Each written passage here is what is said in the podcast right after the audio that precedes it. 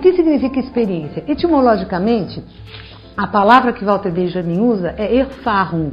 Erfahrung em alemão significa experiência e o radical é fahr, que dá em fahren, que significa viajar.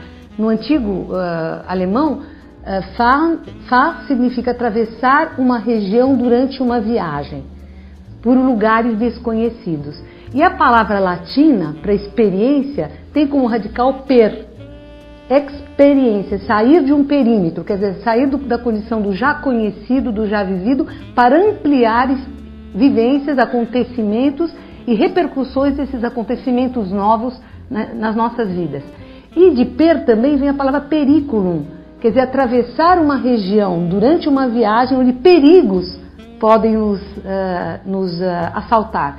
E para esses perigos há a palavra que se associa a periculum, que é oportunos, que é portus, que quer dizer saída. Então, as experiências que nos uh, acontecem durante uma travessia no desconhecido, em uma viagem, são experiências que alargam a nossa identidade, o nosso conhecimento e no a nossa sensibilidade e, nossa, e as nossas condições no mundo.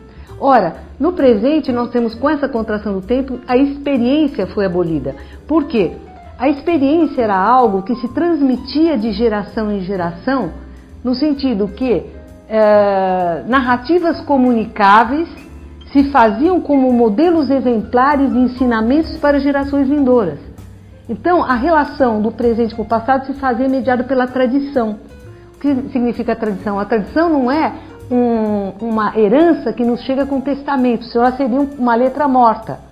A tradição é algo que chega, necessita de ser interpretada, conhecido e os exemplos é, lá, lá inscritos, como em provérbios, fábulas contraídas ou, ou descendidas, são histórias narradas coletivamente. Então, quando havia experiência do tempo, esse tempo era um tempo artesanal, ele, ele era tecido coletivamente por uma comunidade de ouvintes ou espectadores e pelo narrador tradicional. Qual, quem era o narrador tradicional? Ele era ou aquele preso à terra, que era a memória do lugar, que era o agricultor sedentário, ou então era o marinheiro navegante. Tanto que a expressão quem viaja tem muito a contar vem dessa ideia tanto daquele que tem histórias porque ele permanece preso no mesmo lugar e ele então ouve as histórias e transmite de geração a geração, quanto ah, o viajante que passa por muitos lugares e muitas coisas lhe acontecem nesses periculum, não é? E nesses portos onde chega o viajante. E Walter Benjamin mesmo diz: Eu viajo para conhecer minha geografia. Ou seja, a questão do espaço é ligada à questão do tempo, na tradição. E nós, na nossa contemporaneidade, costumamos associar a ideia de tradição com a ideia de atraso. Porque se construi uma ideia de progresso, que identifica modernidade e progresso, passado e atraso.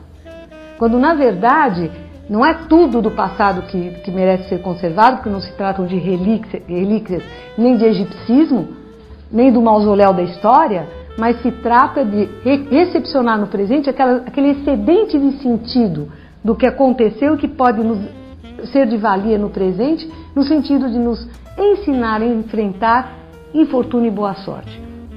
Um ensaio de Benjamin que se chama Experiência e Pobreza, é, onde ele trata da questão da experiência, ele fala tanto da experiência da pobreza quanto da pobreza da experiência no mundo contemporâneo.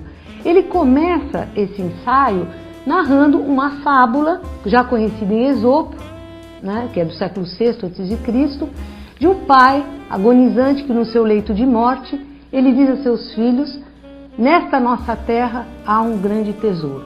Para os três filhos. Então, o pai vem a falecer, os filhos cavocam da maneira como podem toda a terra e não acham tesouro algum. Mas, a força de ter revolvido o terreno, as colheitas foram, uh, foram frutíferas e eles enriqueceram. Quer dizer, qual, então essas histórias elas tinham um sentido exemplar. Quer dizer, era um ensinamento transmitido de geração a geração, o que nos orientava na vida e no pensamento. Não é quando num provérbio, se nós tomarmos, por exemplo, se não me engano está no Eclesiastes, tu amarás o estrangeiro porque tu mesmo já foste estrangeiro nas terras do Egito. É um provérbio, mas que concentra uma tradição, uma experiência de de, de, de muitos séculos que tem que passar para que essa mensagem seja compreendida a cada época e em cada presente. Ora, segundo Walter Benjamin, nós não nos ligamos mais ao passado pela tradição. Nós, se quebrou a ideia de tradição, então o passado ele não ou a tradição eles é, não tem mais presença no nosso cotidiano porque nós vivemos justamente um tempo acelerado e ao mesmo tempo contraído, de tal forma que o que nós temos é um advento de um tempo absolutamente vazio.